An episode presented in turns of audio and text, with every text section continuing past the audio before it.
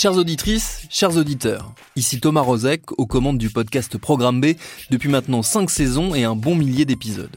Programme B, c'est le magazine d'actualité et de société de Binge Audio. C'est du reportage, de l'entretien, du documentaire. On y parle autant des Tamagotchi que de faits divers ou de lutte contre la malnutrition. On y retrace la vie et le parcours de celles et ceux qui ont changé notre monde en bien comme en mal. Programme B, c'est toutes les semaines et vous nous retrouvez sur toutes vos applis de podcast préférés.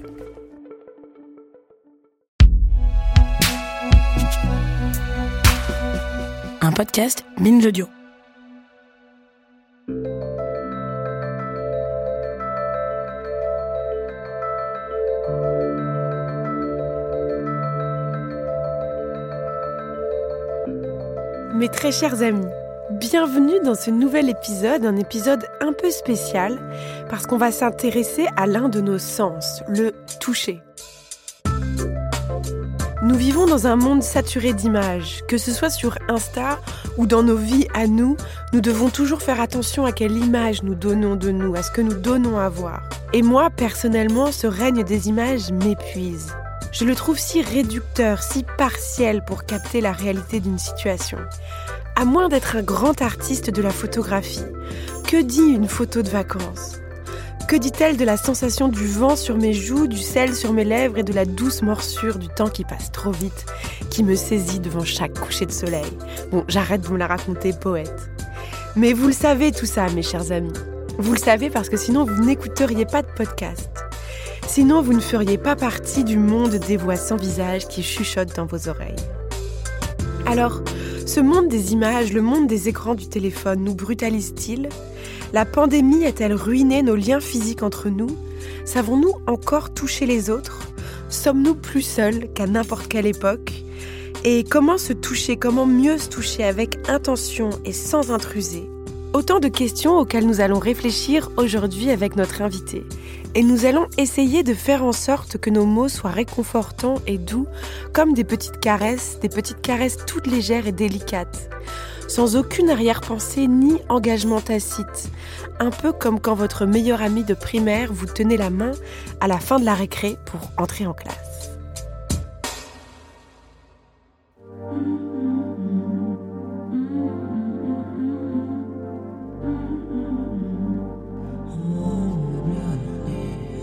Non mais laissez-moi parler, c'est vraiment insupportable. On peut plus rien dire. Vraiment, c'est n'importe quoi. On peut plus rien dire. Et la prochaine fois, ça sera quoi? On peut plus rien dire. Qu'est-ce que c'est que c'est On peut plus rien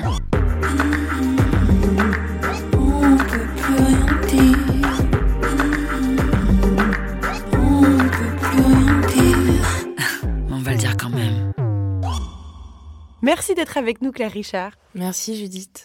Tu as écrit donc un, un livre qui s'appelle euh, Les mains heureuses, euh, qui est consacré donc au, au toucher. Et ton livre, alors euh, je vais commencer par dire qu'il m'a bouleversée, il m'a fait pleurer plusieurs fois.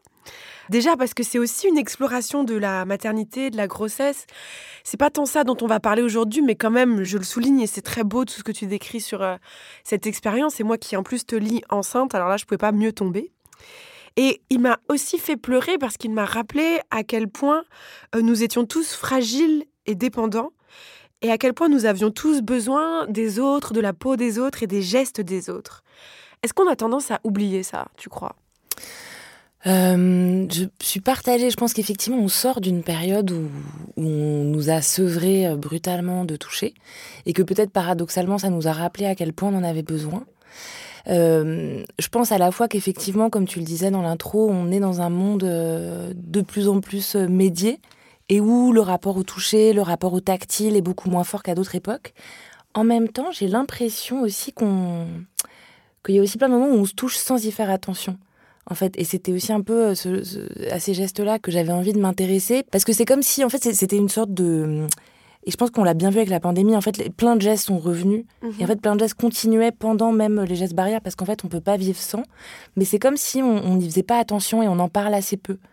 Donc, euh, bon, voilà. En fait, de toute façon, je vais souvent dire Ah, il y a ça et ça. non, mais Euh, raison, bien. parce que parce que c'est un peu cette question des coexistences euh, qu'il y a dans le toucher. Mais donc, ouais, voilà. Parce que tu l'écris dans- en intro, enfin, dans, parmi les premiers chapitres de, de ton livre, le toucher est vital. Et d'ailleurs, on s'est rendu compte quand on a, dans la Roumanie de Ceausescu, dans les années 80, on a découvert des orphelinats où les enfants étaient euh, le- nourris, euh, on prenait soin d'eux, enfin tout parfait, mais sauf qu'ils étaient jamais touchés, câlinés, et du coup ils devenaient fous.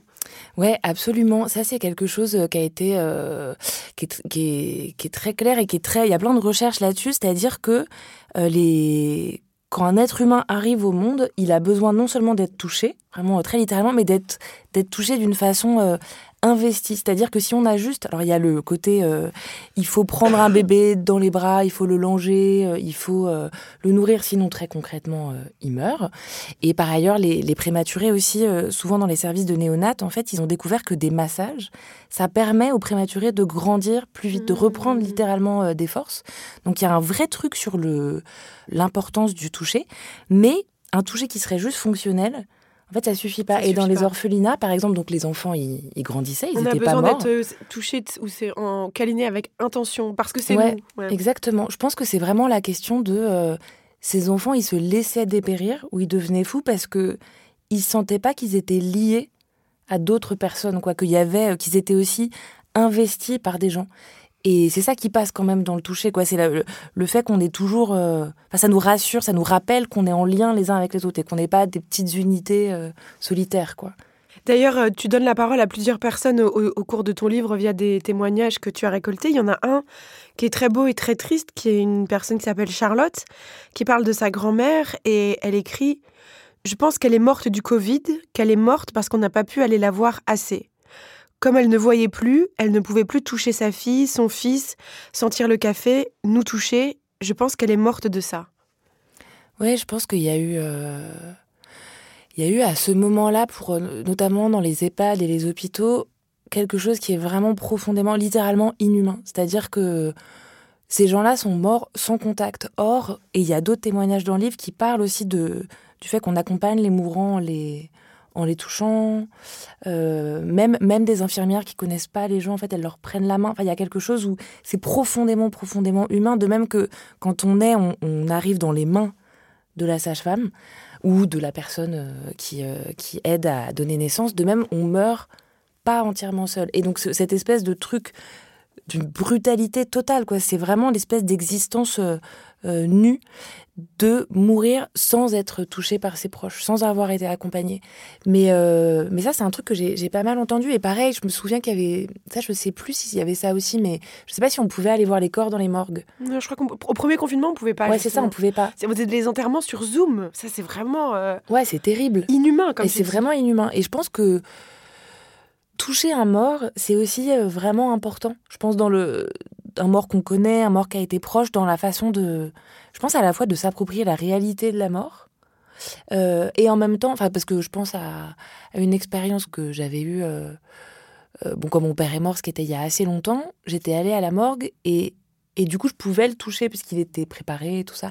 Et je pense que c'était vachement important à la fois pour réaliser qu'il était mort et en même temps que ça n'était qu'un cadavre. En fait, c'était une sorte de, combinaison entre une façon de dire au revoir avant l'enterrement, qui est un, un moment euh, public et tout, le fait d'être seul euh, euh, avec ce corps-là, et en même temps, ce corps, ben, en fait, c'est aussi un corps qui entame un processus de transformation, de, décomposition légère, et, j'avais trouvé ça vachement important de toucher la chair, de voir que a plus vraiment un, un toucher de chair euh, vivante, Mhm. et que ça, c'était hyper important dans le processus de deuil.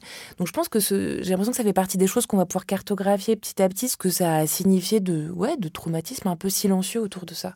Et d'ailleurs, dans ton livre, tu cites, la... c'est une charte, je crois, des personnes qui sont en soins palliatifs Ouais. et sur comment elles doivent toucher justement ces personnes euh, qui sont en train de mourir, quoi. Ouais, absolument. Alors je me souviens plus des détails, mais ce qui est sûr, c'est qu'effectivement, dans toutes les unités d'accompagnement à la mort, la question du, toucher, du toucher respectueux, du toucher euh, consenti, bien sûr, euh, elle est centrale. Et il y a un témoignage qui, moi, m'avait beaucoup ému d'une femme qui s'appelle Asma, qui, était, qui maintenant est esthéticienne, mais qui était infirmière, et qui raconte comment elle, euh, comment elle accompagnait les morts, enfin les gens, les mourants plutôt, d'ailleurs. Et, et c'est vraiment très beau, quoi, parce que. et elle, elle parle vraiment d'une sagesse du corps. Elle dit on dit les sages-femmes, mais on devrait dire les sages-corps, parce que c'est un corps qui s'adresse à un autre corps, et à l'orée de ce qu'elle appelle le passage, quoi, à, la fin d'une vie, il est essentiel qu'il y ait un autre corps à côté. Et, et ce contact-là pour, euh, pour pouvoir dire au revoir à cette vie-là euh, paisiblement, quoi. Et tout ça était, je trouvais, hyper bouleversant, aussi parce que c'est des formes un peu élémentaires. J'ai l'impression que c'est une sorte de... qu'on pourrait retrouver ça dans des, dans des mythes antiques, dans des épopées, quoi. L'idée qu'on on touche les morts, on accompagne les morts, et, et c'est vraiment une sorte de parcelle essentielle de l'humanité depuis des millénaires, quoi. Là, on parle des bébés, on parle des personnes mourantes, mais nous aussi, je pense, euh, les jeunes adultes ou, ou- les adultes, euh, où on a besoin aussi d'être touchés. On n'est pas si différents que des bébés ou un vieillard. Ouais, non, absolument. J'ai l'impression que c'est comme. euh, c'est encore Asma qui utilise cette expression, mais peu comme des, de, de l'eau pour les plantes, quoi. En fait, ces touchés-là, euh, c'est eux qui constamment nous ravivent, en fait. Mais qu'on s'en aperçoive ou pas, quoi. C'est vraiment ce truc, euh, comme tu disais, euh, le, le souvenir d'enfance de ta meilleure amie qui te prend la main, bah, ton ami qui te frôle, ton amoureux, ton amoureuse qui te qui t'enlace. Mais même. Même juste ces, ces petits frôlements, quoi. Pourtant, ce que tu racontes, c'est que quand tu dis que tu travailles sur le toucher, on, on te renvoie que c'est considéré comme un sujet mièvre ou mineur. Ah ouais, mais complètement. En fait, moi aussi, je pense que mon premier sentiment était qu'il y avait quelque chose d'un peu, euh, un peu doucereux, en fait. Hmm. Pas très intéressant. Euh, de l'ordre, euh, voilà, c'est ça un peu de la mièvrerie, de la tendresse. Et, et c'est ça que je trouve hyper intéressant, en fait. Et c'est parce que j'éprouvais un peu la même chose. Et comme tu l'as dit, euh, je, réfléchissais à ça pendant que j'étais enceinte, puis pendant les premières années de la vie de mon fils, donc quand c'était vraiment un bébé. Et quand même, c'est un sentiment qui est assez proche de ce que je pouvais éprouver par rapport à la maternité. De, certes, intéressant, mais c'est un peu, euh, un peu doucereux, quoi. Un peu tout, tout ce qu'on peut mettre sous le côté, euh, le care, la tendresse et tout ça. Et je trouvais ça hyper intéressant, finalement, aussi de d'aller contre mon propre sentiment, puisque je, je me dis souvent que mes premiers sentiments, c'est vraiment des trucs, euh, des espèces de couches sociales, quoi. Et que, et que ce sentiment de. C'est important, mais c'est pas très intéressant. Euh, voilà, c'est mineur et surtout, il n'y a pas d'aspérité, quoi. Tu vas pas trouver de trucs euh, euh, un peu rêches euh, là-dedans. Et évidemment, bien sûr que si, mais, mais ça dit quelque chose de la façon dont on considère. c'est un peu des évidences, mais quand même, c'est pas mal de les rappeler. le, le care, quoi. Tout Parce que les, questions du soin, comme voilà quelque chose qui est important, mais sur lequel finalement il y aurait pas. Ce serait pas un sujet noble. Ouais, c'est pas noble et c'est pas exact. Non, mais c'est exactement ça. C'est pas noble. Il n'y a pas des envolées dedans. Il n'y a pas, comme je disais, des, des aspérités, oui, des choses qu'on va trouver. sombres, euh, c'est ça. Ouais, exactement. Alors qu'en fait, je pense que, euh, et c'est ce que j'ai essayé de faire en décrivant euh, euh, mes gestes à moi autour de la maternité, puisque c'était ce que je vivais et ce qui m'intéressait le plus à ce moment-là. En fait, je pense que si on s'intéresse de près à ce qui se passe dans un toucher, il y a vraiment des, des précipices. Quoi. Enfin, j'ai l'impression que si on se demande vraiment qu'est-ce qui se passe quand quelqu'un nous touche et pourquoi on est touché et comment on reçoit ce toucher, c'est pas du tout univoque. Et c'est ça que je trouve assez passionnant. Ce qui est intéressant, c'est que tu décris que aussi ce mouvement un peu de peut-être de mépris ou de dédain, euh, il est hérité de ce que tu appelles les binarismes constitutifs entre l'âme et le corps ou euh, entre l'intellect et le, et le manuel. Ouais, complètement. Et entre euh, euh, la force et la faiblesse, la, la tendresse et, euh, je sais pas, euh, l'élan, enfin. Et, et moi, je suis très. bah, je pense qu'on doit être nombreuses, nombreux à, être affectés par ça, mais moi, je sais que vraiment. C'est quelque chose contre lequel j'essaie de lutter, mais qui revient toujours. Je suis hyper façonnée par ces trucs de binarisme. Je pense que c'est. Voilà, quand j'étais ado, je pensais qu'il y avait d'un côté l'absurde, de l'autre côté l'absolu. Une part de moi pense toujours qu'il y a un truc qui est radical et un truc qui est du compromis, même si je, travaille enfin, activement à le défaire, mais c'est pas facile. Et je trouve que le toucher, euh, justement, vient défaire ça parce que c'est un sens des coexistences. Pour parce que là, c'est un peu abstrait, mais pour donner par exemple un, exemple, une historienne du toucher qui s'appelle Anne Vincent Buffo, qui a écrit une grande histoire du toucher, euh, elle explique que dans le même geste, tu vas avoir à la fois la trace des gestes hérités, des formes sociales. Et typiquement, je pense que bercer son bébé, c'est un très bon exemple parce que euh, parce que c'est un geste vraiment immémorial. Tu vois, tu... enfin moi c'est vraiment ce que je me disais. J'étais là quand parfois quand je berçais donc mon bébé, je me disais mais c'est ouf. C'est un geste que des des millions de femmes ont fait depuis des milliers d'années. Mhm. C'est quand même un peu barjot. Et en même temps, à chaque fois que je berce mon bébé, il se passe un truc de précis et de singulier à ce moment-là, euh, selon l'heure, selon euh, l'humeur et tout ça. Et, euh, et voilà, je trouvais ça assez intéressant. Et sur la question des, des binarismes, pour moi, la façon dont je le comprends, c'est que euh, euh, c'est quand je me demandais ce qui se passait dans mes gestes en, par rapport à mon fils, parce que c'était un peu mon lieu d'observation, je me disais, euh, mais en fait, il y a des trucs très différents qui coexistent, c'est-à-dire que, euh, je sais pas, il dormait pas, donc j'étais vraiment très fatiguée pendant longtemps. Donc il y avait vraiment une coexistence de beaucoup de tendresse et juste après, un élan de, de, de violence presque. Mm. Parce que j'ai envie qu'il dorme et tout ça. Et de violence que j'actualisais pas, mais que je ressentais quand même. Et donc je me disais, ah ouais, c'est super intéressant parce que de fait, dans ce geste, euh, et ce qui passe par le toucher, ce qui n'est pas le langage, parce que le langage, en fait, on va étager les trucs. Une phrase, c'est un mot, puis un autre, puis un autre, puis un autre. Et j'ai l'impression que dans le toucher, tout est ensemble et en même temps. C'est très beau ce que tu dis et ça me fait penser à, un passage sur la, la mémoire aussi euh, collective du toucher de ton livre où tu expliques qu'il y a une mémoire un peu ancestrale de la peau. Et ça, c'est quelque chose qui a fait écho très fort à, à mon expérience personnelle, où tu expliques que les femmes ont aussi tout ou presque euh, tout en mémoire, donc en mémoire corporelle. Et tu le décris avec cette sublime formule, euh, l'empreinte de la coercition millénaire du contact masculin. Et c'est vrai qu'on on connaît peut-être euh, instinctivement cette ambivalence du toucher et du geste qui euh, peut passer d'un instant à l'autre, de la caresse à la coercition. Et euh, oui, parfois qui est les deux en même temps, et parfois qui est l'un puis l'autre, puis enfin bref, enfin toute cette ambivalence là, moi ouais, on la connaît très très vivement dans notre chair. Mais oui, je trouve qu'il y a. Enfin, je pensais à plusieurs choses. Moi, quelque chose qui m'avait assez frappé quand je lisais un peu des trucs de recherche sur le toucher, c'est que euh, euh, des gens disaient. En fait, le toucher, ce qui est assez fou, c'est qu'un geste, tu peux le recevoir, le même geste, tu vois, comme une caresse ou comme une agression, selon le rapport Tout que tu as à la selon personne. le contexte et le Ouais, rapport qu'on a à la personne. Donc c'est un truc qui est assez fou parce que vraiment euh, la, la sensation que tu as, c'est pas du tout un truc euh, euh, purement physique quoi, c'est vraiment déterminé par le, le rapport que tu as Oui, il n'y a pas de formule biochimique ou d'algorithme. C'est pas. A plus B Ouais. donne forcément Ouais, C, quoi. Exactement, c'est pas genre juste une sorte de réaction comme tu dis euh, biochimique et tout. Et euh, et après c'est- c'est c'est ça, c'est que quand même le toucher, la façon dont on le reçoit, et c'est ça aussi qui est assez passionnant, c'est que ça porte l'empreinte des ouais des normes sociales.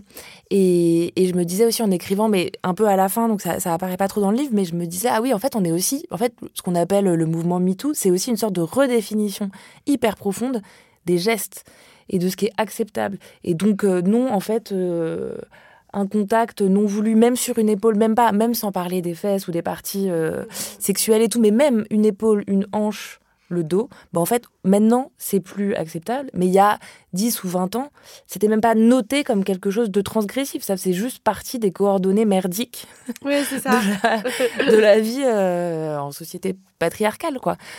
Euh, ça, ça m'avait quand même vachement frappé. J'avais, j'ai lu un livre, dont, et donc je, je- je le raconte dans le livre d'une autrice américaine qui s'appelle Melissa Febos, dont j'ai découvert le travail assez récemment et qui est, enfin, c'est magnifique ce qu'elle écrit. Donc elle a, elle, elle a plutôt, euh, elle a travaillé comme domina euh, quand elle était, quand elle avait euh, la vingtaine, et puis depuis elle écrit beaucoup sur le rapport au corps et le féminisme et tout ça. Et elle écrit euh, magnifiquement. Et elle raconte dans un de ses livres, je crois que ça s'appelle Girlhood et qui est, je crois que c'est celui-là parce que je l'ai lu en anglais et il est traduit par, euh, il s'appelle euh, Être fille, je crois que c'est chez Belfond. Bref, et donc elle parle un peu de, de voilà de ce- cette question de être une fille puis une femme et, dans un corps. Et à la fin, elle raconte une, expérience qui m'avait vachement marquée, justement sur cette question de comment on intériorise la contrainte et comment tu crois que tu l'as déconstruit dans ta tête, mais en vrai, ton corps, il, il a, il garde ces réflexes-là. Et donc, elle raconte qu'elle va dans un truc euh, à New York, dans un appartement, un loft, à ce qui s'appelle une cuddle party. Donc, c'est l'idée que tu vas voir des inconnus et, euh, et l'idée, c'est de se faire, c'est de se prendre dans les bras. Et ça dit quelque chose aussi d'une forme de privation de contact Mm. euh, dans notre société quand même. De, de quelque chose qui s'est dénaturalisé autour, euh, autour du toucher. Même si, et on pourra peut-être en reparler, mais je ne sais pas s'il faut idéaliser euh, le règne tactile précédent, parce que tous ces touchés non voulus étaient quand même, je pense, Oui, beaucoup intrusif. plus Mm. beaucoup plus présent. Mais bref, donc elle y va. Et euh, évidemment, c'est un, un, endroit dans lequel euh, la réflexion sur le consentement, elle est hyper, euh, hyper forte, hyper présente. Ça commence par justement un petit discours sur le consentement, même des petits exercices où les personnes doivent s'entraîner à dire à, leur, à la personne à côté d'eux, bah non, je ne veux pas que tu me prennes dans les bras, machin. Bon, le, la, la, la fête, enfin vraiment l'activité commence et le mec qui est à côté d'elle lui demande s'il il peut la prendre dans ses bras, donc à l'autrice Melissa Febos. Et elle, elle raconte qu'elle sent qu'elle veut pas mais que en fait c'est plus fort qu'elle et, elle a une belle expression. Elle dit euh, c'est comme si le, oui venait en empruntant des routes. En fait, si emprunté tellement de fois qu'il est sorti euh, alors même, euh, dire, avant même que je puisse dire non. Et, c'est une espèce, et elle le traduit comme une forme de d'habitude de son corps, d'orientation prise par son corps, de disposition à accepter le désir corporel des hommes. Et c'est hyper fort et parce que euh, elle dit, alors, même qu'elle est à un stade de sa vie où elle a euh, déconstruit plein de choses, elle est en couple avec une femme depuis longtemps, enfin, euh, elle est plus du tout dans le même rapport que elle décrit au début du livre, adolescente justement hyper orientée vers le désir des, garçons. Et en même temps, elle constate 30 ans plus tard. C'est terrible, elle est presque rattrapée par, par ses chaînes. Quoi. Complètement. Et que moi, c'est quand même un truc aussi qui, je trouve, nous montre le toucher. Et c'est là toutes ces ambivalences. C'est que ça déjoue un peu tes idéaux de maîtrise, quoi. En tout cas, moi, c'est un truc que je me dis régulièrement, c'est que mon esprit a, grâce à tout ce que tu lis, entends, etc., tu vois, a déconstruit plein de trucs, mais que, en tout cas, dans mon corps, je, constate les zones de, de lenteur, tu vois, par rapport à ça. De façon, effectivement, d'acquiescer à certains contacts ou pas, ou de, de façon de savoir faire des choses. Bon, l'exemple le plus euh, basique, c'est le bricolage, mais bah voilà, moi, je sais vraiment toujours pas. Euh, me servir d'une perceuse. Je vois bien aussi que j'ai pas le même rapport à plein de, plein de matériaux que mon compagnon, puisque je vis avec un homme. Et c'est un truc que je constate quand même encore euh, souvent. Bon, après, je suis pas du tout. Euh, je pense qu'il y a plein de femmes qui sont pas à ces endroits-là. Mais je me dis que si moi je le suis, d'autres aussi, quoi. C'est ce que je trouve tragique, moi, dans notre époque, et je pense une des raisons pour lesquelles euh, on peut parfois se sentir euh, si seul dans, ce monde, c'est que le toucher, euh, une fois qu'on est adulte, est quasiment automatiquement associé à une forme d'érotisme ou de sexualité. Alors, à moins qu'on soit en couple depuis longtemps, où je crois qu'on a le droit à une certaine tendresse, mais moi, par exemple, une des choses qui m'a fait souffrir beaucoup dans ma vie de célibataire, c'est que dès que je prenais quelqu'un dans les bras, c'était comme une invitation à bien plus et qu'il a fallu construire, trouver, chercher les espaces où c'était possible d'avoir accès à justement à, de la tendresse, à des câlins qui soient pas que des invitations et qui ne veuillent pas dire euh, je veux euh, un rapport sexuel stéréotypé pénétratif où je vais pas jouir quoi. Enfin bref, le coup d'un soir quoi.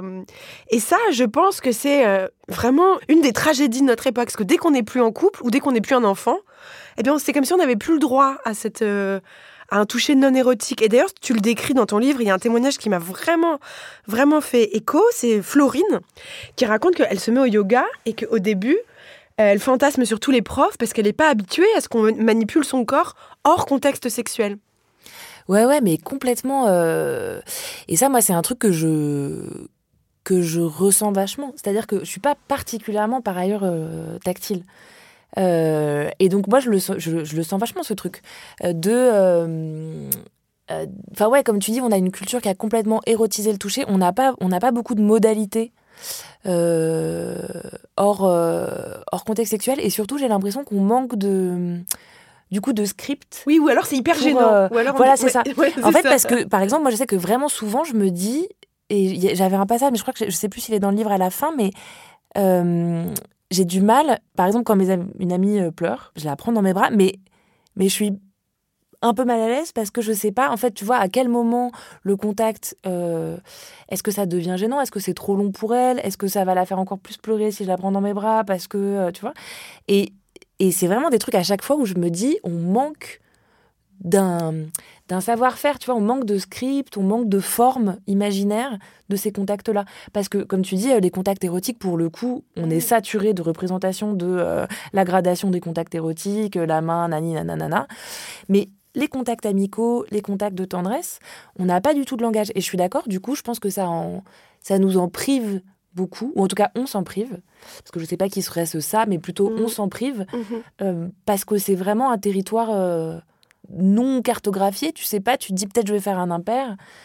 Euh, ouais, ben c'est alors du coup une des solutions parce que je raconte dans le livre à un moment que Une amie euh, très chère l'année dernière, il y a deux ans, a eu un, cancer du sein. Mais maintenant, elle, elle est en rémission, donc tout va bien. Mais euh, c'était une vraie question du coup de parce qu'elle elle était hyper ah, c'était vraiment terrible au, tout début et elle était en même temps hyper gardée parce que je pense qu'elle avait vraiment besoin aussi de, se tenir en elle-même pour pas euh, pour pas s'effondrer. C'était avant les chimios et tout donc il fallait. Et en même temps moi j'avais envie de la tenir de la prendre dans mes bras. Et je savais pas du tout justement comment faire. Est-ce que ce serait trop ou quoi? Et comme il y avait cette situation vraiment grave et particulière du cancer, je crois que j'avais fini par lui demander. Je mais qu'est-ce que tu veux toi? Euh, Si j'ai envie de te prendre dans mes bras, je sais pas, est-ce que je vais te faire pleurer? Et elle m'avait dit, bah non, euh, mais effectivement, en fait, il faut demander. Je m'étais dit, peut-être que c'est ça qu'il faut faire. Apprendre à demander, euh, est-ce que tu veux, comme on le fait dans d'autres contextes, en fait, comme on apprend progressivement à le faire, dans les contextes érotiques, peut-être qu'aussi, il faut plus facilement apprendre à mettre des mots sur ces gestes pour, pour qu'on puisse vraiment les faire, en fait. J'allais te demander, la question que j'allais te poser, c'est est-ce que depuis que tu as écrit ce livre, tu, tu touches les autres euh, différemment? J'ai l'impression que je fais plus attention, mais que mes structures tactiles, quelque part, tu vois, euh, la façon dont je touche, elle n'a pas beaucoup changé. Par contre, mon attention à certains gestes, peut-être plus. Mais je crois que c'est très profondément ancré, en fait, dans ma, dans ma façon d'être. Mhm. J'aimerais être plus tactile. Vraiment, je crois que j'aimerais beaucoup être plus tactile, mais que au fond, c'est un peu euh, central à mon rapport euh, aux autres. Tu vois, j'admire vachement euh, les gens qui peuvent prendre facilement, qui peuvent toucher facilement les, les corps des autres et être à la bonne justesse, tu vois. Mais moi, je crois que j'ai pas ça. Et du coup, mais après, tu vois, si c'était aussi fluide et naturel, est-ce que je, est-ce que je me serais posé autant de questions dessus? Est-ce que je l'aurais observé autant? Peut-être pas. Mais ça, ça, je pense que ça va pas, ça va pas trop changer. Après, une, euh, Asma, qui est l'une des femmes que j'interviewe dans le livre, euh, parce que je lui disais, ah là là, mais justement, ce truc, moi, je sais pas, machin. Et elle me disait, ouais, mais en fait, il y a plein d'autres façons de toucher. Tu vois, l'attention, parce que j'imagine, enfin, tu vois, toi aussi, quand on fait des entretiens, on, on est attentive bien à, sûr, à l'autre. Bien sûr. Et elle disait, en fait, ça, c'est une forme de toucher. Et puis il y, a des, euh, y a des mots qui sont un peu comme des caresses ou comme des petits, bah, je sais pas, les petits surnoms ou les petits mots doux et tout. Tout ça, ça fait le même effet. Un peu. Ouais. Mm. Ben, je sais pas. Je, je, je, sais pas. Je me demande. Tu vois, Parce qu'elle m'avait dit, ouais, mais tu sais, l'écriture, c'est aussi une façon de toucher. Donc je me suis dit, oui, oui. Et je pense que c'est vrai aussi, mais c'est quand même pas tout à fait la même chose. Mm. Ça me rappelle, je voulais parler avec toi d'une citation qui a été écrite sur les toilettes quand j'étais en fac de lettres, auquel j'ai repensé quand j'ai lu ton bouquin. C'est une citation de Roland Barthes. Il dit Le langage est une peau, je frotte mon langage contre celle de l'autre. Comme si j'avais des mots en guise de doigts ou des doigts au bout des mots, mon langage tremble de désir. C'était la classe, la fac de lettres, quand même, quand il y a des trucs comme ça tagués dans les toilettes. euh, Qu'est-ce que tu en penses? Est-ce que le, le, langage, ça revient à ce que tu disais, mais le langage est-il une peau? Euh, ouais, c'est un peu une sorte d'espace de sensation tu vois, euh, pour moi, mais même en fait aussi quand je lis, quand je suis émue, j'ai l'impression que c'est que c'est que le texte est un espace de sensation. Et je pense que vraiment tu peux le recevoir comme une peau qui vibre euh, et qui te fait vibrer, tu vois, par contagion. En fait, ce qui est, ce qui est hyper beau dans la lecture, euh, c'est mais bon, pas que les, les arts verbaux et tout, mais, mais parce que t'es es contaminé par la lecture, t'es affecté en fait. Et donc t'es ému. Et ça, c'est comme le, enfin pour le coup, le toucher, c'est aussi ce vecteur de, tu vois, d'émotion et et de trucs qui passent, quoi, cette, euh, cet espace de contamination. Et est-ce que le toucher est un langage? Eh ben. C'est un peu le langage d'avant les mots, c'est ce que tu dis écrit aussi dans ton livre avec le bébé. Euh. Ouais, et en même temps, j'ai l'impression que pour beaucoup de sensations qui passent par le toucher, euh, on manque un peu de mots. Et moi, ce que je me dis, même si le, jeu du livre, pour en ce qui concernait mes propres les gestes que je décris, c'était justement de les d'y prêter beaucoup d'attention. Et puis en général je les écrivais peu de temps après pour m'en souvenir et tout. Mais que quand même les choses elles coexistent. Elles existent au même moment. Et je suis pas sûre qu'on ait vraiment les mots pour ces affects un peu complexes. Tu vois parce qu'en fait j'ai l'impression qu'en mots tu es un peu obligé de bah, de mettre en séquence. De dire il y a ça et ça et ça. Alors que en réalité j'ai l'impression que ces choses elles coexistent. Ou alors elles se succèdent tellement vite mais plus vite que le langage tu vois. Donc je suis pas sûre c'est très beau en tout cas, euh, toute cette réflexion euh, autour euh, du, toucher. Je suis contrainte de nous interrompre quelques petites secondes, on se retrouve tout de suite.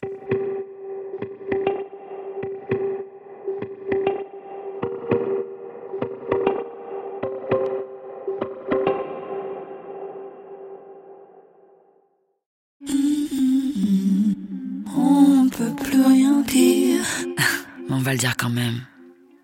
Merci d'être avec nous, c'est toujours On peut plus rien dire. Nous sommes en la délicieuse compagnie de Claire Richard qui a écrit Des mains heureuses, un livre consacré au toucher. Et une question que j'aimerais te poser, alors je sais que tu n'es pas sociologue, mais ton avis nous intéresse, c'est est-ce que tu penses que notre civilisation, enfin c'est un peu des grands mots, mais est-ce que tu penses que notre époque euh, des écrans, notre obsession pour les smartphones, les réseaux sociaux, etc., euh, c'est une des façons dont le monde contemporain nous brutalise et nous éloigne justement du toucher?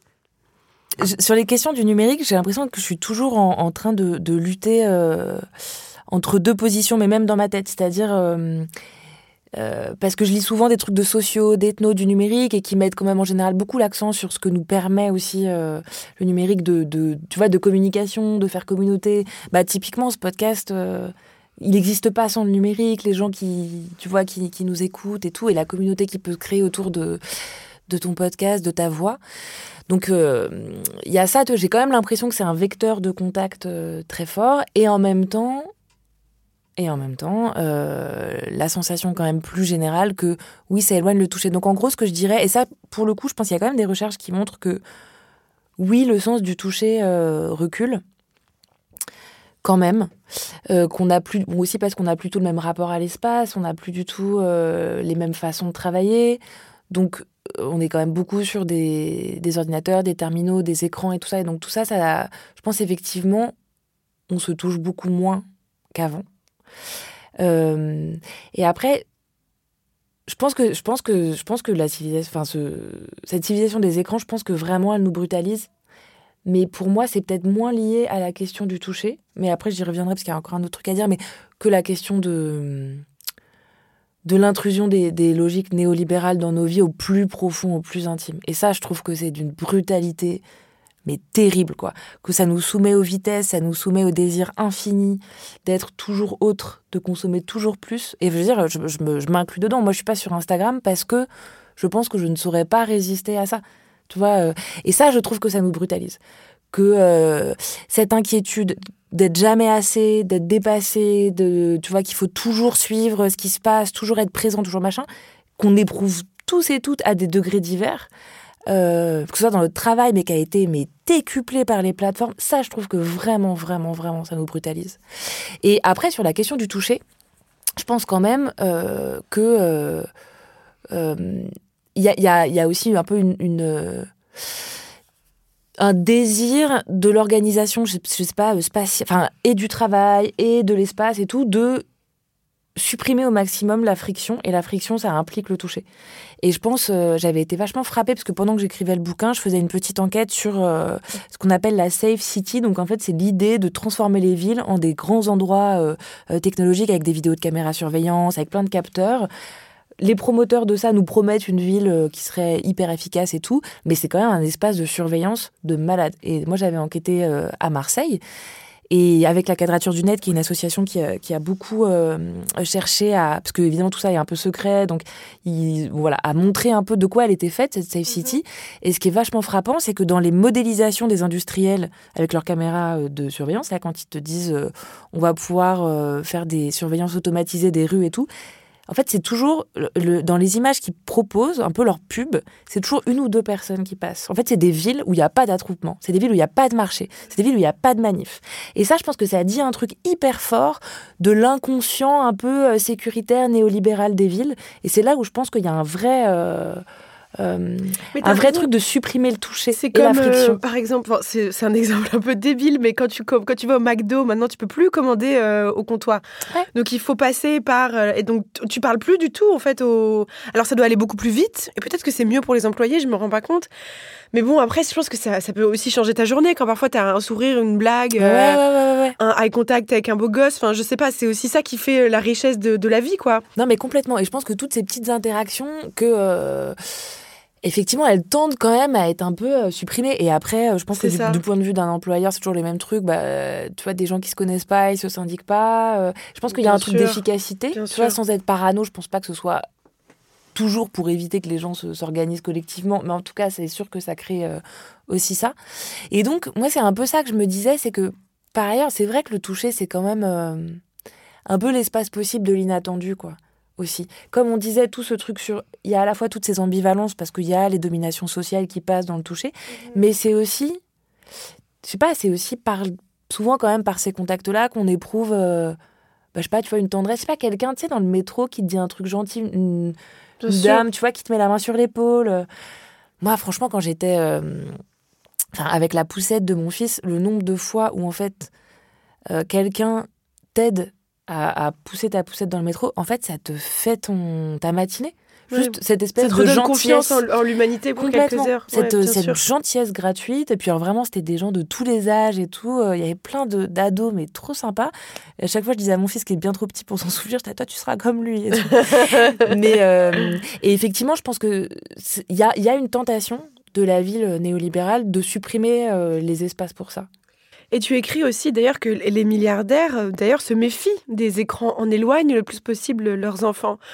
Comme si le fait d'être dans le monde tactile, euh, réel, du toucher, ça allait devenir un, privilège pour le, 1%, quoi, ou un truc de riche. Ouais, et ça, c'est quelque chose qui est quand même assez Enfin, ça, c'est une tendance qui est réelle et qui est je pense qu'il faut qu'on regarde, parce que les milliardaires, ils se gardent les bonnes, les bonnes choses pour eux quand même. Bah, c'est comme euh, ce truc qui avait été beaucoup dit, qui était que euh, les, les, grands ingénieurs de la tech, euh, les dirigeants des boîtes, des GAFA, etc., en Californie, envoyaient leurs gamins dans des écoles Steiner où il n'y a pas d'écran avant 7 ans, où ils jouent avec du bois. En fait, ils développent d'autres skills.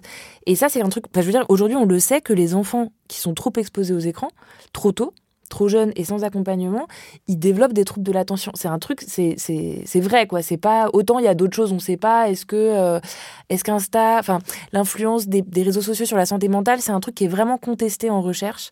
Il y a plein de recherches dessus, c'est pas très conclusif. Il y a des éléments des deux côtés.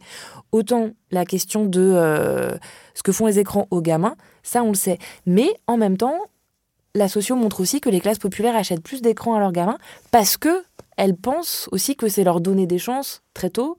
Euh, puis après, il y a aussi d'autres enjeux. C'est qu'un enfant devant un écran, bah, il est calme et que donc si on travaille et où on n'a pas les moyens d'avoir une babysitter, bah, en fait, c'est quand même euh, une option. Et ça, c'est un truc, ouais, ça, je pense que c'est un vrai, euh, un vrai truc, l'idée d'avoir une sorte de société du toucher à deux vitesses où pour les pauvres, il y a des écrans. Et ça, c'est un peu le cas quand même, quoi. L'idée qu'on va remplacer bah, je sais pas, par exemple, les, les, cours dans les facs euh, publiques, il euh, n'y a pas assez de place dans les amphis, bah, du coup, euh, tu, as ton cours qui est retransmis trois amphis plus loin. Enfin, ouais, bien sûr. En fait, ça, c'est quand même la version dégradée du contact. Et on le voit. Et de fait, par contre, les riches, mais de même, je me sens d'avoir lu un truc sur. c'est la question des algorithmes bancaire. Alors c'était aux États-Unis parce que c'est la question du crédit, elle est hyper importante. Il faut avoir un, score de crédit pour pouvoir avoir des prêts et tout ça. Et elles sont déterminées par des algorithmes pour les pauvres. En fait, les riches, ils ont accès à un conseiller bancaire ou à un conseiller de patrimoine, mais pas des machines. Mais bien sûr, puis à la rigidité des machines, euh, Exactement. qui tu peux rien expliquer, rien, qui font rien Exactement. comprendre. Et donc ça, je pense qu'il y a un peu effectivement un truc de, de tactilité qui risquerait de devenir un peu un truc de luxe. Après, je me méfie un peu de ces prédictions parce que je me dis aussi, en vrai, le toucher, il revient toujours. Mais quand même ces grandes tendances de euh, les écrans, ça reste une présence dégradée, malgré tout. Et je pense qu'à plein de moments, c'est hyper utile et je suis pas du tout anti-écran en soi, mais il y a quand même plein de moments où en vrai ça ne remplace pas la présence. Je veux dire, les infirmières, euh, l'idée que dans les EHPAD, euh, tu sais, on va mettre des tablettes pour parce que c'est mieux que rien. C'est vrai que c'est mieux que rien, mais en fait, ce qui serait bien, c'est que les salaires soient revalorisés et que en fait il y ait des gens parce que euh, parce que ça ça remplace pas quoi. Bien sûr, bien sûr. C'est euh, tu donnes aussi un exemple, on l'a beaucoup cité, mais c'est vrai qu'elle est très percutante euh, de Asma dans ton livre. Euh, qui donne aussi l'exemple du, soin, du hammam, de ces lieux où justement il y a, y a, de la nudité, mais il y a beaucoup de contacts, de toucher. Du coup, on est aussi mis en relation avec ce que c'est la réalité d'un corps, du corps des autres, à tous les âges de, de la vie. Et c'est très très beau ce qu'elle décrit de, de ces endroits-là. Et c'est vrai que c'est des endroits qui sont très réconfortants. Euh, ça peut faire partie des espaces où on peut développer une politique du toucher, peut-être hors érotisme, hors luxe. Ouais, tout à fait. Effectivement, euh, elle décrit. c'est vrai que j'avais je me l'ai pas dit aussi clairement, mais, mais tu as raison. En fait, c'est vrai que. En fait, donc elle, elle est née en Tunisie. Elle raconte le hammam traditionnel où elle dit c'est pas euh, c'est pas comme le hammam d'ici où tu as plutôt des femmes adultes et tout. C'est vraiment il y a la gamine, la mère, la grand-mère, l'arrière-grand-mère. Et elle dit du coup moi j'ai jamais eu peur de vieillir parce que j'ai toujours vu en fait la réalité des corps à plein d'états de la ça, vie. C'était pas un truc honteux qu'il fallait cacher. Euh. Ouais. Et effectivement, euh, du coup, elle, elle, elle, dit bah moi je frottais le dos de ma grand-mère avec du savon noir. Euh, dit comme ça, aujourd'hui dans cette culture à Paris, ça peut sembler bizarre, mais c'était d'une hyper naturel. Et effectivement, je pense que cette espèce de, parce que pour moi vraiment Asma, il y a un truc de magicienne du toucher, et puis elle a une façon d'en parler qui est merveilleuse, quoi. C'est, enfin vraiment, tu pourrais l'écouter des heures et des heures et des heures et des heures. Et et qu'effectivement probablement ça s'est un peu forgé dans ce dans cette, euh, dans cette culture-là où tu as raison, je pense que ça pourrait être des endroits où apprendre euh, ouais, des rapports désérotisés au toucher. J'ai l'impression, de, ce que j'ai vu ou de ce qu'elle a décrit, euh, c'est que c'est l'expérience absolument inverse de la plage, où personne se touche, mais où tout le monde s'évalue. C'est hyper juste. Ouais, absolument. Ouais, ouais, absolument. Il y a zéro tendresse sur une plage. C'est, euh, enfin, tu le sens, quoi. Ouais, ouais. et puis c'est vraiment l'exposition euh, pour le regard des autres. Puis là, alors que le, puis plus le hammam, là, pour le coup, il y a vraiment l'idée du soin. C'est ça. En fait, tu viens pour le soin, tu viens de façon euh, rituelle, et t'es vraiment pas là, effectivement, pour montrer ton corps ou le comparer, quoi. C'est vraiment le corps dans sa, dans son existence matérielle la plus quotidienne, quoi avec les veines, les varices, les poils. Euh, oui, c'est ça. Et puis tu es là pour euh, ce que ton, enfin, comment tu le ressens toi, pour que tu te sentes mieux, pas juste pour être euh, un objet convoité ou, autre. Tu plaides dans un de tes chapitres pour un, toucher comme un, regard. tu cites Hélène Sixou qui écrit Pour qu'une vie maintienne une autre vie, il faut que la main ait un toucher juste, ni désengagé, ni possessif et que l'auteur se laisse traverser par l'autre sans essayer de le saisir, l'attraper ou l'étouffer. C'est magnifique. Ouais, c'est très très beau. Je pensais à ça, euh, j'avais trouvé cette citation parce que je traduisais un texte dans lequel euh, elle, figurait et ça avait vachement résonné pour moi sur la question de la, de la maternité, euh, entre autres, même si je pense qu'on pourrait l'élargir à d'autres d'autres aspects parce que justement je me disais par rapport à, à mon fils à toutes ces questions qui se passaient en fait de désir euh, à la fois on a envie d'en faire un être euh, autonome et de pas l'étouffer et en même temps parfois il y a une espèce de surgissement de d'envie de le prendre dans les bras de et puis en même temps euh, il, se dégage. En fait c'est ça aussi que je trouvais super intéressant c'est par rapport aux idées un peu clichés ou calcifiées que en tout cas moi je pouvais avoir autour de la maternité donc mais que qui sont sociales quoi. L'idée justement de la mère étouffante et tout ou de ce de ce lien fusionnel je me disais bah en fait en fait, l'enfant, il s'en dégage.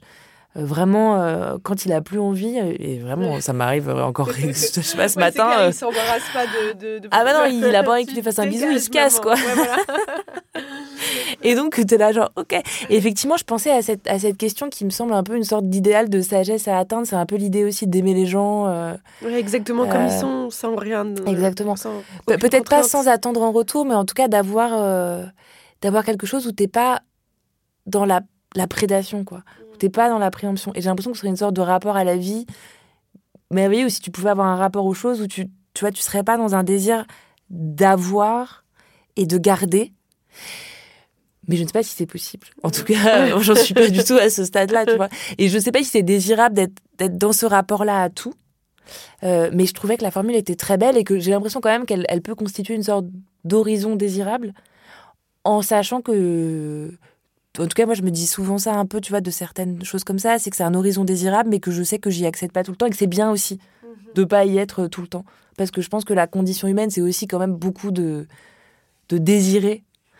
Et, euh, et bon, voilà, j'imagine difficilement être entièrement, à moins d'être une sorte de sage bouddhiste. Oui, on n'est pas des Dalai Lama non plus. Voilà, c'est ça. et c'est beau aussi ce, ce désir, quoi. Mais un de tes chapitres s'appelle euh, Les mains manquantes. Euh, qu'est-ce que ça veut dire les, les mains manquantes?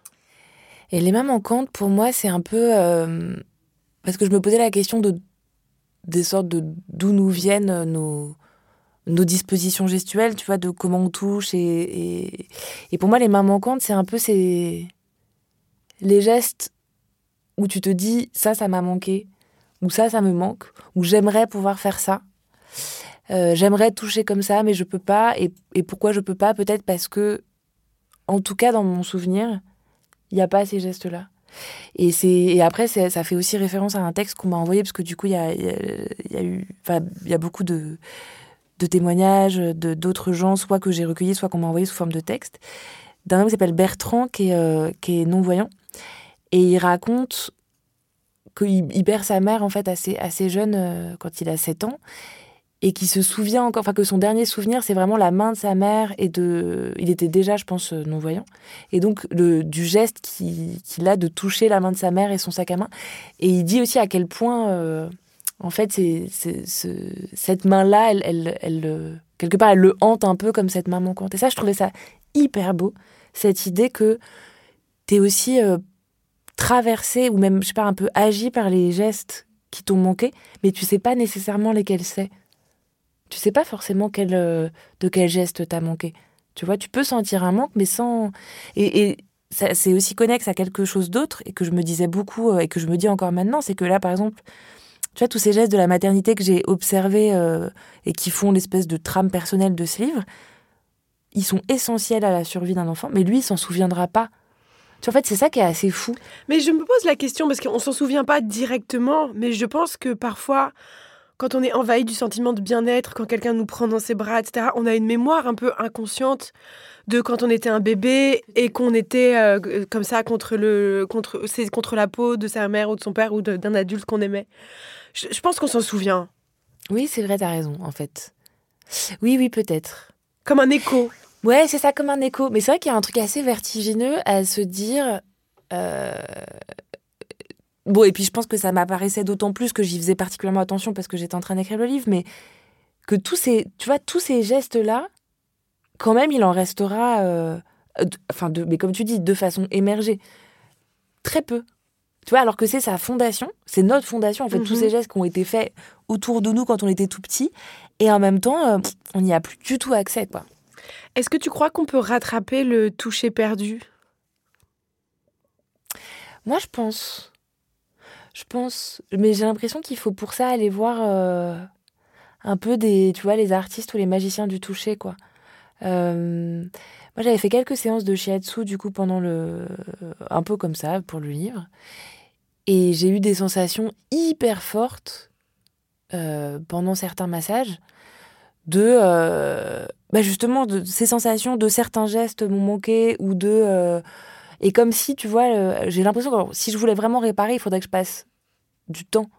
Enfin, que je, fasse euh, pas mal de séances. Mais j'avais l'impression qu'elle réparait ça. Et on en discutait un peu après. Et elle me disait bah, je, sens que vous avez un besoin de, de toucher maternel et c'est ça que, que je donne. Et en même temps, c'était pas, c'était pas des gestes explicitement maternels, genre elle me caressait pas la tête, tu vois, mais il y avait quelque chose de cet ordre-là. Et donc je me suis dit, oui, je pense qu'on peut les rattraper, carrément. Mais que comme tout, comme euh, tout travail un peu de, de réparation, à mon avis, ça se fait sur le temps long. Mais je pense qu'il doit y avoir plein d'autres façons. Euh. Par exemple, j'ai des amis qui font un truc qui s'appelle la danse contact. Et, euh, et en fait, c'est des espèces de danse où je crois que l'idée, c'est vraiment d'être en réception par rapport à. J'ai l'impression qu'on est face à face et ils se touchent. Et en fait, tu, tu danses en fonction, il n'y a pas de mouvement, il n'y a pas de chorégraphie, en fonction de ce que donne l'autre. Et j'ai l'impression aussi que ça doit être un endroit où tu peux, alors non seulement réparer, mais peut-être aussi entraîner un, certain rapport au toucher, tu vois, de disponibilité et tout. Et je leur demandais, mais parce que justement, je pensais par rapport à ce qu'on disait plutôt la question de l'érotisme, tu vois, que moi j'aurais du mal à faire ça sans euh, me poser la question d'un d'un courant de désir ou de quelque chose qui passerait euh, de plus érotique. Et il me disait, ouais, mais si ça arrive, euh, c'est rare, mais quand ça arrive, tu le laisses te traverser. Tu vois, tu, tu, le prends et tu, et tu continues, et puis ça passe, ou, t'en fais quelque chose. Et là, je me disais, je suis sûre que ça doit être un merveilleux endroit pour pratiquer un certain rapport euh, au toucher. Eh ben merci beaucoup, c'était vraiment très très beau de, t'écouter, c'est du, du, velours.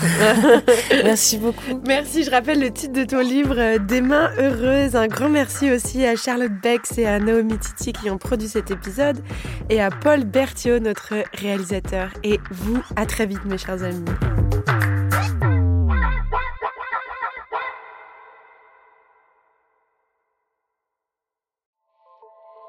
Salut, c'est Sinamir du podcast L'Affaire. En 2016, je suis monté sur un bateau de sauvetage en Méditerranée et ce que j'y ai vu n'a pas changé. En tout, depuis 10 ans, on compte même près de 30 000 morts sur cette mer. Alors dans le naufrage, notre nouvelle enquête, j'ai voulu raconter un cas concret. Comment 130 personnes sont mortes en 2021 à la frontière de l'Europe, malgré des dizaines d'appels de détresse. Qui n'a pas pu les sauver et pourquoi? Qui étaient ces disparus? Et surtout comment on en est arrivé à ne plus parler de 130 personnes qui meurent le même jour sur un bateau au milieu de la Méditerranée? Le naufrage, c'est la nouvelle série du podcast L'affaire de Paradiso Média. Une enquête que vous pouvez retrouver gratuitement chaque semaine à partir du 27 mars 2024 sur toutes les applications de podcast. Paris Hilton, Alizé, Justin Bieber, Samina Seri, Geneviève de Fontenay. Oui, ok, vous les connaissez, mais est-ce que vous les connaissez vraiment?